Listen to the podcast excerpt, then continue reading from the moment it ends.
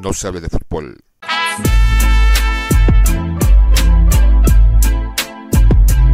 No, se, hable, de fútbol.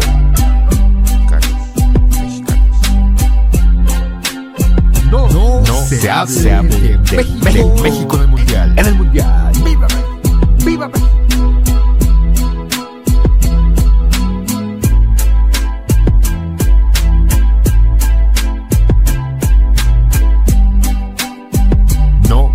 Hable de México en el Mundial.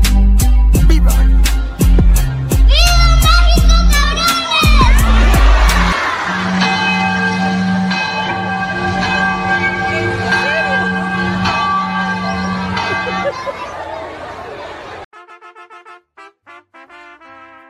La Virgencita de Guadalupe. La Virgen de Guadalupe es más que una figura religiosa, es el resultado del sincretismo y la mezcla mestiza de la que somos herederos. La Virgen es morena porque nosotros somos morenos.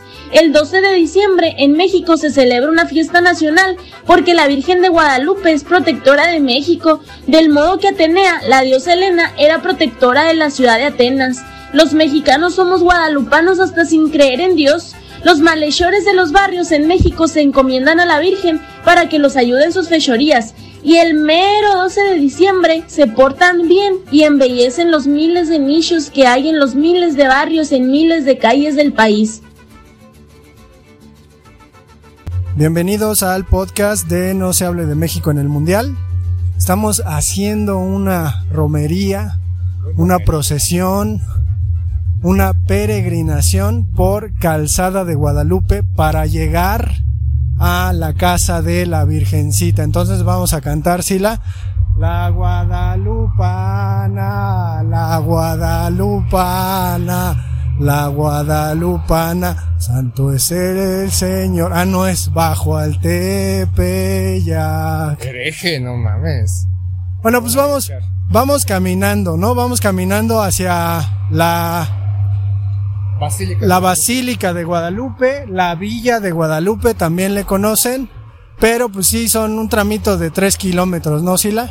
Pues la calzada de Guadalupe va desde Manuel González hasta la entrada o el puente papal, entonces son aproximadamente 3.8 kilómetros aproximadamente. Hay que decir que eh, en los últimos años o a últimos años la calzada de Guadalupe fue remodelada. ¿Qué quiere decir? Pues fue pintada, fue colocada algunos arbustitos, pero de la parte de la alcaldía Gustavo Madero. La parte que comprende a la alcaldía de Cuauhtémoc, pues está medio pinchurrienta, ¿no? Entonces venimos en procesión, ¿no? Con nuestras mandas y ya para pues pedirle a la Virgencita de Guadalupe que además digo, Sila y yo, digo, Sila todavía vive muy cerca de la calzada de Guadalupe, yo vivía pues, en la Valle Gómez, muy cerca, Valle Gómez, capital de Tepito, vivía muy, muy cerca de aquí, entonces a dos calles. Entonces me, me ha tocado ver, ¿no? La evolución arquitectónica de este lugar desde Chavito, pero sí habrá que decir que pues ha tocado unas visitas de los papas Juan Pablo II, Benedicto XVI, y entonces es un poquito como cuando uno normalmente tiene un desmadre en la casa y de repente te dicen vienen visitas y te pones en putiza a hacer el que hacer, pues así aquí, ¿no? De repente se notan cuando hay visitas papales, pues muchísimos, muchísimos cambios en las banquitas, en la pintura, digo, ya está bien en barrer las calles todos los días, entonces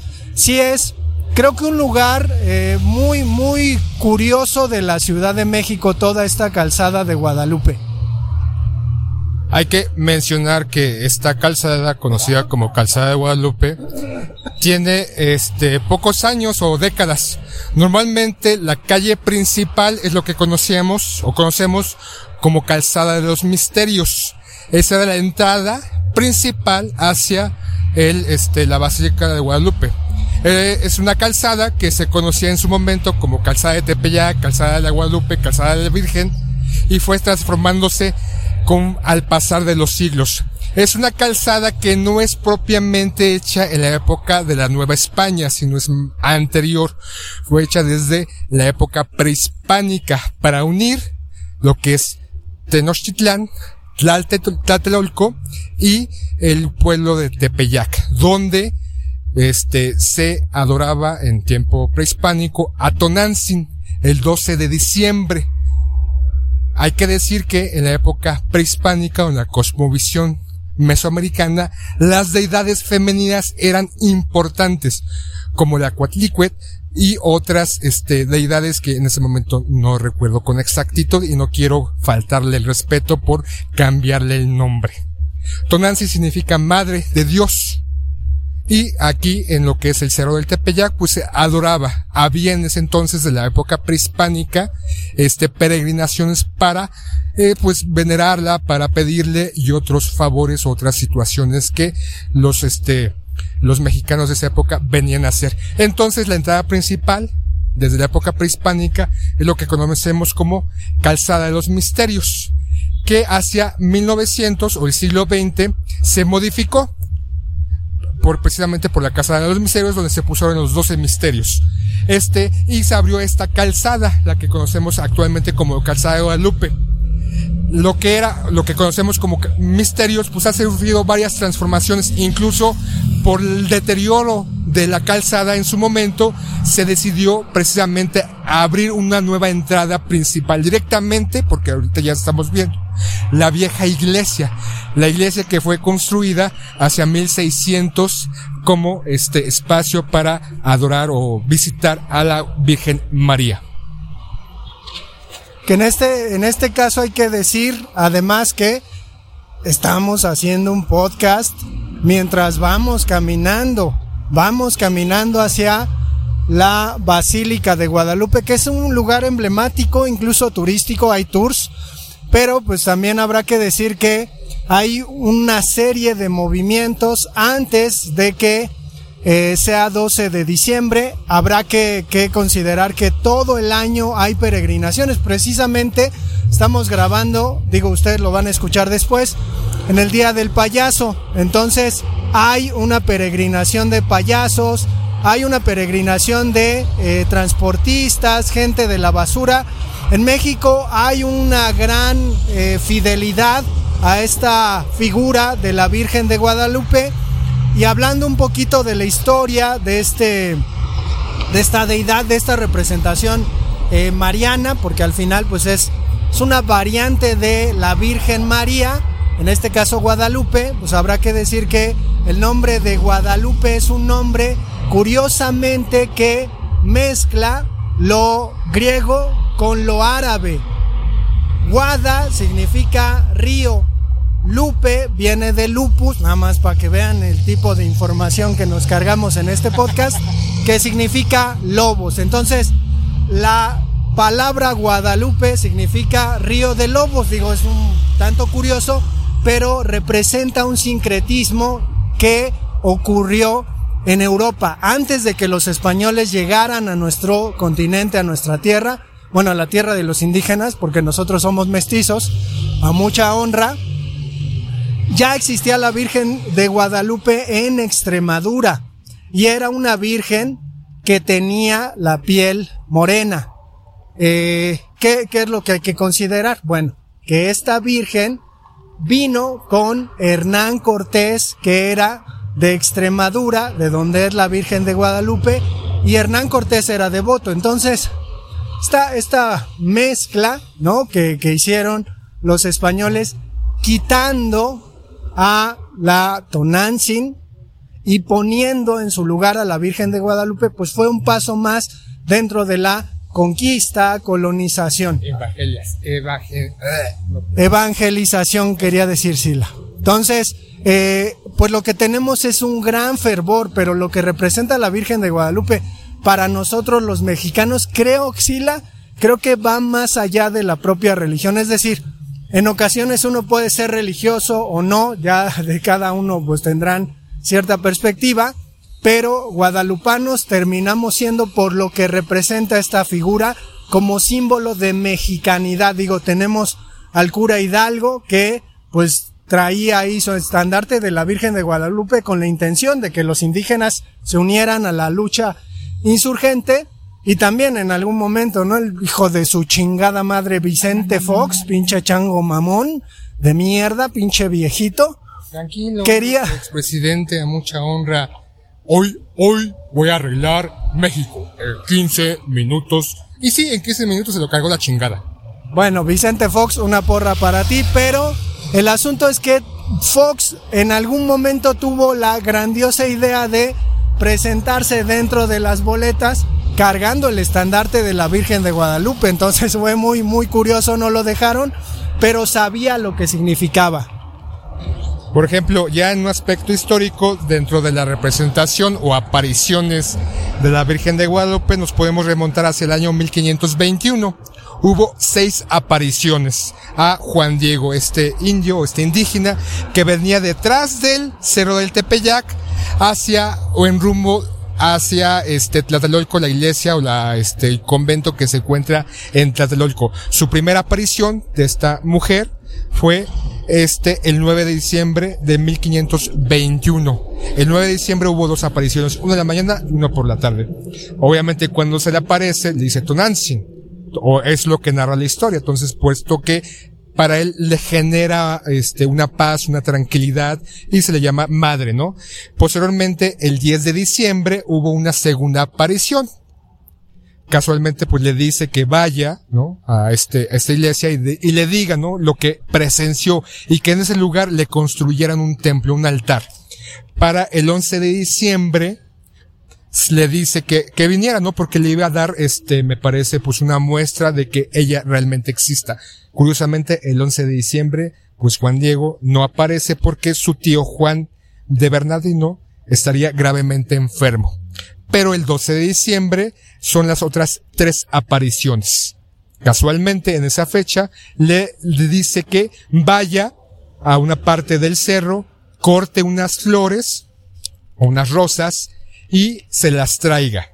Las corta, se las pone en su tilma, que es una especie de manto o manta, tipo este como túnica, donde de un costado del hombro está amarrada y del otro costado abajo del hombro está amarrada. Entonces ahí Juan Diego deposita estas flores, va con la Virgen de la Aparición y de ahí lo manda directamente hacia la iglesia de Tlatelolco, en donde llega, le dice que le trae la prueba, este, desenvuelve su tilma, caen las rosas y en ese momento aparece la imagen de la Virgen de Guadalupe. Este relato, o sea, este posteriormente años después, este relato en voz de Juan Diego se lo cuenta Antonio Valeriano, un gobernante de Mejotinochtitlan de 1573 a 1599. Este Antonio Valeriano fue, estudió en el Colegio de Santa Cruz de Tlatelolco, donde posteriormente fue rector, y él hizo esta recabación, o se le atribuye esta, esta recabación de datos, este, en un escrito que se llama Nican Nopua, o como los conocemos actualmente, bueno, eh, él posteriormente tiene el nombre, es escrito de, aquí se cuenta y se ordena cómo hace. Poco milagrosamente se apareció la per- perfecta Virgen Santa María, Madre de Dios, nuestra Reina, allá en el Tepeyac, de renombre Guadalupe. Y es desde, ese- desde ese entonces pues se tiene ese escrito y la, la historia de la Virgen de Guadalupe fue pasando y curiosamente más que adorar en ese entonces a Jesús o a otras deidades, porque en otros puntos de México se eh, construyeron iglesias a otras vírgenes, no se adoraban, sino se adoraba principalmente a esta virgencita morena.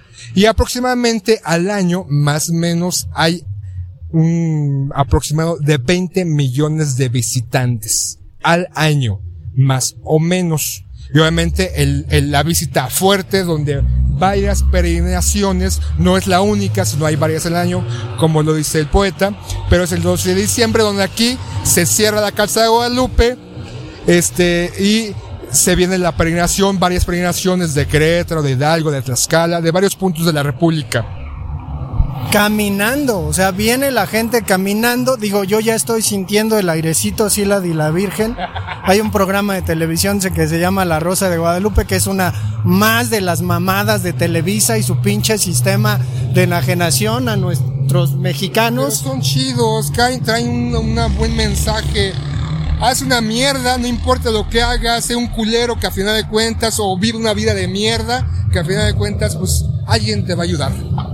Bien, y habrá que decir que 11 de diciembre mucha gente viene a pagar mandas a eh, la calzada de Guadalupe, no directamente a la iglesia. Mucha gente pide un favor, se le concede, porque pues habrá que decir que, que la Virgen intercede por nosotros con Dios, se le concede ese milagro y entonces mucha gente lo que hace es venir a entregar eh, pues ventos, comida a los peregrinos, que habrá que decir, como, como lo comentaba en un momento, la gente viene caminando en ocasiones. Y de rodillas. De repente al entrar algunos a la calzada de Guadalupe, empieza su trayecto de rodillas, como una manda espiritual, de decir su fervor, no importa el dolor, no importa la premu, este, lo malo que me pudiera pasar. Yo vengo este día a ti, mi madrecita santa, a venerarte o a decirte gracias por el favor, por la encomienda que me cumpliste. Sí, y creo que uno, uno es testigo del fervor a, a la fe católica que se tiene en este lugar, ¿no? Es decir, eh, digo, cada quien pensará lo que quiera con respecto a la fe. Habrá que decir que es complicado meternos en esos terrenos porque nos estamos moviendo en terrenos de la razón y la fe es otro terreno en donde la razón no interviene. Eh, pero sí es palpable la fe con la que vienen eh, las personas, ya sea a pedir o a pagar una manda. Curiosamente, el escenario que nos encontramos, porque nosotros vamos entrando y ya siento el airecito, eh, tenemos una iglesia en el mero centro de la calzada de Guadalupe, que es la, iglesia vieja, que además habrá que decir que por la consistencia del suelo de nuestro, de nuestro, de nuestra gran ciudad, pues de pronto se, se hunde, ¿no? Las construcciones grandes y pesadas, los sismos. Pero acompaña a esta iglesia de carácter barroco, evidentemente, otra iglesia que es muy extraña, muy, muy moderna, podríamos decir, pero que además eh, construyó, no tengo el dato de, del arquitecto, pero fue el mismo que hizo el Estadio Azteca. La, la idea de esta basílica moderna es la de una casa de campaña, ¿no? Porque pues venían los peregrinos a la calzada de Guadalupe el 12 de diciembre y ponían sus tiendas de campaña. Entonces habrá que decir que hay un mar de gente, muchísimo movimiento y una economía que pues se sostiene en relación a todos esos peregrinos que de pronto los que venden comida por acá pues no son tan católicos y se la dejan caer gacho a los pobres, pobres peregrinos. Cabe decir que la nueva basílica fue construida en el año de 1993 precisamente por el deterioro de la antigua basílica. Y tiene esta, esta peculiar forma. Unos dicen que es en la parte superior es una especie de orus o este entrada de luz en donde cae y se esparce dentro de la iglesia para poder dar calor, confort a sus visitantes. Fue construida del 1993 a 1997. También hay una especie de adoratorio o de centro en la parte del Cerro del Tepeyac porque uno puede venir, subir y pues este poder visualizar, sentirse y ver parte de la ciudad. Yo tengo que decir a una cuestión muy personal que hace eh, un par de, de meses yo vine porque me sentía mal no vine porque no soy, no soy creyente, pero vine porque, pues, ah, pues vamos a ver, a ver, vamos a salir a caminar. Subí el cerro y me trajo confort. No por una cuestión de que crean la Virgen de Guadalupe. Respeto a todos los que creen en la Virgen de Guadalupe, los santos y demás, ¿no? Por mí, pues, es importante creer, a aparte, a muchas personas le trae confort. Por ejemplo, mi pareja, mi novia, cree en la Virgen de Guadalupe. Yo he venido con ella, precisamente porque ella hace mandas o quiere venir a rezar o a dejar este favores o encomiendas o venir a pedir gracias por algo que, que sucedió, ¿no? Y es muy respetable su creencia. Y eh, no solamente en esa religión, cualquier otra religión es muy respetable, ¿no? Siempre y cuando pues respeten a los demás y te voy a decir, o aunando, pues yo me sentía ligeramente mal. Hace un par de meses vine, subí al cerro y pues, ah, estuvo chido, me reconfortó. Quiero decir, me reconfortó subir, me reconfortó estar ahí. No sé si es por la Virgen, no me estoy pensando o estoy haciendo un análisis consciente o de creencia, simplemente es una experiencia que yo tuve hace un par de meses. Y que además habrá que decir que el ascenso al cerro es eh, pues pues curioso porque nos vamos enfrentando a distintos estadios dentro del cerro y vamos conociendo la serie de milagros que se le atribuyen a la Virgen. Me parece que por ahí, de lo que recuerdo, un barco portugués que andaba perdido, se apareció la Virgen y salvó a la tripulación de este barco. Y habrá que, que comentar, ¿no? También el asunto de que al indio, Juan Diego, que encontró a la Virgen de Guadalupe, de repente, hace poco relativamente, se le comenzaron a atribuir unos, unos milagritos, ¿no? Entonces, pues gente testificó delante del Vaticano, el Vaticano pues con su burocracia comenzó a checar las fuentes, a ver todo el asunto y de repente el Vaticano dijo, sí, San Juan Diego lo conocerán a partir de entonces. Y curiosamente la iglesia de San Juan Diego está cerca de aquí. Antes era un cine, pero es una construcción, me parece también como de carácter eh, barroca, Digo, ya nada más queda la fachada, pero antes en ese lugar había un cine que se llamaba el Cine Linda Vista. Curiosamente, seguro la lo conocía, era un cine en donde proyectaban únicamente películas para niños. Sí, tenía en su fachada la forma, o aparentemente la forma del castillo de Disney. Y como dice el poeta, pues, se exhibían películas para niños. En la actualidad, pues está ahí, pues, te pues ahí arrumbado, ¿no? Porque pues no hay recursos para montarle o crearle la iglesia a Juan Diego y pues aparentemente pues el Vaticano y la iglesia propiamente pues no le importa un carajo. Incluso hace un par de años me parece que fue eh, el rector de aquí, Schulenberg, o como, que dijo que Juan Diego, ya siendo, salió de su rectoría, se retiró del, de la vida católica, o como, como, como este, pues lo, la función que, que desempeñaba y dijo, pues ahí pues, se echó un chascarrillo diciendo Juan Diego nunca existió. Es curioso, ¿no? De alguien que pues ganó, mamó, se enriqueció de alguna manera de toda esta gente que venía a adorar a la Virgen de Guadalupe y diciendo que Juan Diego no existió, pues, pues está diciendo que la Virgen de Guadalupe pues tampoco existió, ¿no? Porque no, si no existió Juan Diego, pues quién, o sea, ¿dónde apareció? es una invención, una creencia, pero bueno, no podemos entrar a juicio, simplemente es como dato curioso de alguna persona que pues estuvo aquí, su moral o su ética, pues, pues vale para dos cominos. Entonces, incluso, incluso salieron memes diciendo ahí unas pintas, este, Schulemer no existió, atentamente Juan Diego, ¿no? Ah, ya lo tomaron como pues, chacoteo. Pero, pues, este, este, este punto, pues, es un punto importante todo el año, no solamente el 12 de diciembre. Y como bien dice el poeta, pues, aquí podemos ver, este, mercados, este, panaderías y demás. Y hay una zona donde ahí sí se encajan, porque no tiene los precios ahí a la vista. Supuestamente deben tener los precios para pues los peregrinos o las personas que vienen a visitar y decir, ah, pues sí quiero una quesadilla, vale 12 pesos, me la compro. Ya cuando vas a pagar 50 pesos, ah, chinga, pues de qué fue, ¿no? Y ahí pues este, te la hacen de pedo, ¿no? Y hay pues mucha vendimia, ¿no? Todo el año aquí. Incluso pues este, un gran negocio, este, ah, casi nos atropellan porque somos bien pendejos y nos pasamos el alto. En México solemos pasarnos así, si no viene carro, te pasas corriendo, ¿no? es una característica. Pero bueno, eh, creo, creo que hoy en día con esta cuestión eh, progresista que, que pues aparece en todo el mundo, esta, esta necesidad de estar indignados con lo que sea y por lo que sea, hay, eh, digo, no quiero decir atentados, pero sí hay una cuestión ahí relevante con respecto a la figura de la Virgen de Guadalupe y a toda esta revisión que se está haciendo acerca del pasado, ¿no? Me parece, yo creería que lo saludable sería dejar en paz las creencias y no meterse con ellas, ¿no? Creo que la cuestión histórica está bien, la cuestión de quitar la escultura de eh, Hernán Cortés, de Cristóbal Colón. no fue español.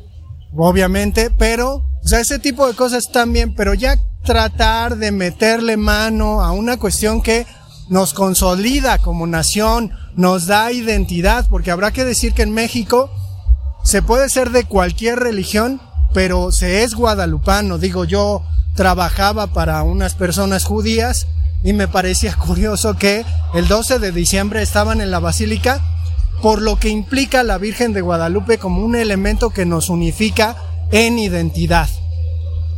Creamos o no creamos, es un elemento que consolida nuestra nacionalidad. Entonces, en este sentido, creo que pues habría, habría que mesurarse. Yo sé que estas personas que, que buscan justicia y que pretenden que, que todo se, se aplaque, pues le buscan a lo que sea. Vamos entrando, entrando, no sé si ustedes sientan por sus orejitas, ¿no? Ese airecito de la Virgen, el puente papal, dice el Sila. estás haciendo promoción a la Rosa de Guadalupe, no mames. Ah, perdón, Sila, perdón. Pero, pues lo que vemos es una gran, gran explanada. Me voy a poner el cubrebocas porque capaz de que ahorita el poli no me deja entrar. Hay unos madrazos, unos macanazos.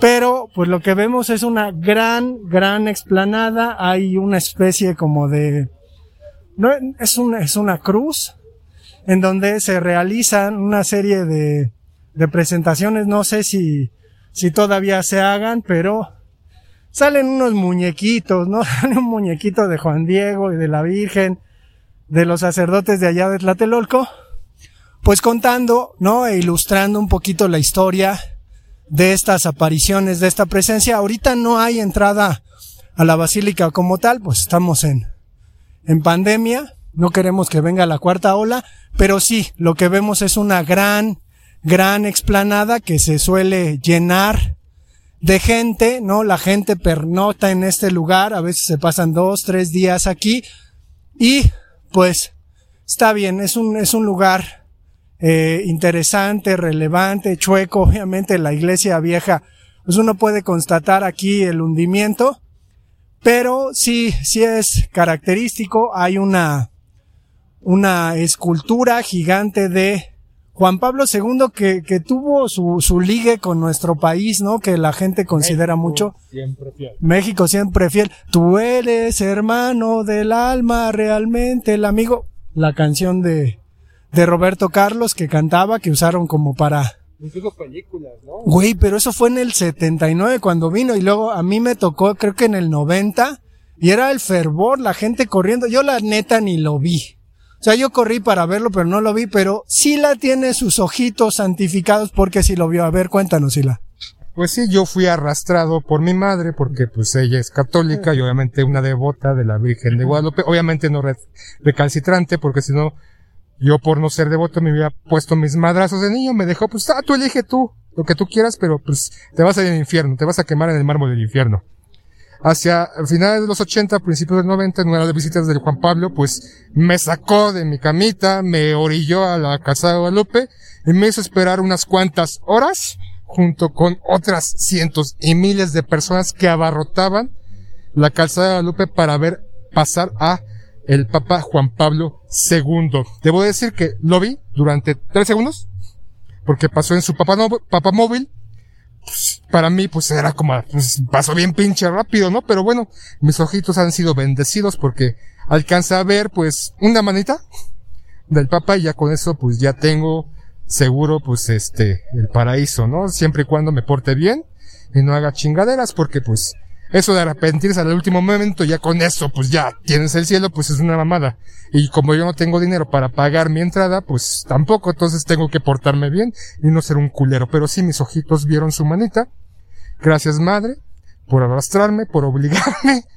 Este, pero pues X, ¿no? Pues ya era un escuincle, no sé, en finales de los 80, en la primaria, pues, pues fue algo, pues, pues que curioso, ¿no? Estaba aburrido, ya me quería ir porque aparte hacía sol y pues estar ahí parado porque pues no llevábamos sillas. Mucha gente prevista, inteligente, sí llevó sus sillas, sus carpas y pues se sentó a esperar a que pasara el papamóvil. Pero bueno, fui de los elegidos que lo pudieron ver. Y pues un asunto importante que dentro de la Basílica Moderna está precisamente este ayate de Juan Diego, que es la muestra palpable, curiosamente con un estilo medio renacentista y barroco, la, la impresión. Pero con, con un, este, investigación química, física y demás, y con todo esto que, que, que rectifican su, su procedencia temporal y que, pues, los pigmentos, pues, no eran algo de la época. Entonces, pues sí es alguna aparición, pues, mística, religiosa, como le quieran poner. Y pues lo que, lo que vemos, digo, ya vamos de salida, tampoco nos quedamos mucho tiempo, que hay un, un pequeño espacio de bendiciones masivas, digo, en algún momento uno entra a la misa y pues espera la bendición del Padre arrojando agua del lado precisamente de la calzada de los misterios, la canción de, de Santa Sabina, no te andes por la ca- por calzada de misterios, me acordé ahorita, pero el asunto es que pues las bendiciones son masivas, entonces hay un sacerdote ahí que tiene pues un, un elemento con el que bendice y arroja agua masivamente, ¿no? Entonces además Sí, de venir te bañas, ¿no? Pero creo que la última vez que Sila y yo vinimos a este lugar fue el día que nuestro amigo en común, queridísimo Carlitos, se casó. Porque se quiso casar en la basílica. Creo que le salió, güey, seis mil pesos la bodita. Es no mames. ¿Poco crees que es algo barato estar aquí? No, no, no. El ser bendecido en este lugar tiene su costo. No solamente es una cuestión de espiritualidad. Aquí sí tal vez me meto una cuestión de la iglesia, no de la creencia. Hay que diferenciar entre la creencia y este individuo, hombre orgánico o este, que, que es la, la- iglesia, Vaticano, lo que tú quieras, donde se beneficia de la creencia de miles de millones de personas.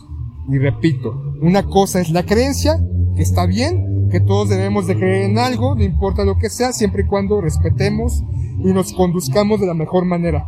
Y otra cosa son estos individuos que sacan beneficio, ¿no? Particular y personal y manipulan y demás cuestiones.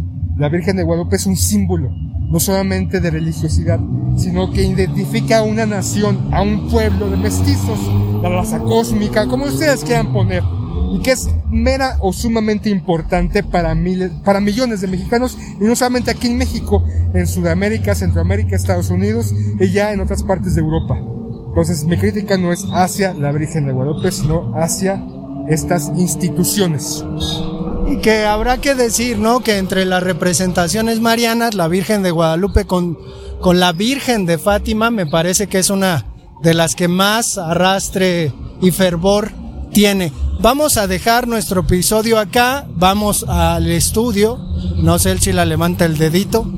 Hay que decir que, por ejemplo, debajo de donde se encuentra la, la- la imagen de la Virgen hay un túnel o un paso en donde tú puedes pasar o acceder, pero por debajo de ella y pues sentir o regocijarte observándola pues a varios metros de distancia, no porque pues no pueden, este puesto que me parece que hace un par de décadas tuvo pues un atentado me parece hacia la imagen, entonces decidieron ponerla a lo alto y que las personas pasen por este camino, incluso pues hay ciertas reglas, ¿no? Para, para poder pasar. Y también hay zonas fuera de la basílica, la nueva basílica, donde dejas tu veladora, la prendes, pides y demás, pero que está en constante cambio. ¿Por qué constante cambio?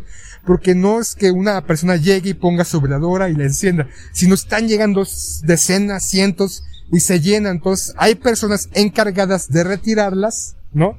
Para que las nuevas veladoras, a las nuevas personas que lleguen tengan la oportunidad de colocar su veladora y pedir o pues lo que, lo que hayan venido a este sitio. No sabe de fútbol.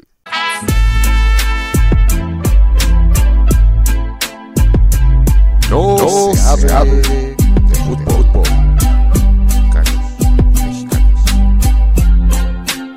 No, no se, hable, de, México, México en el Mundial. En el Mundial.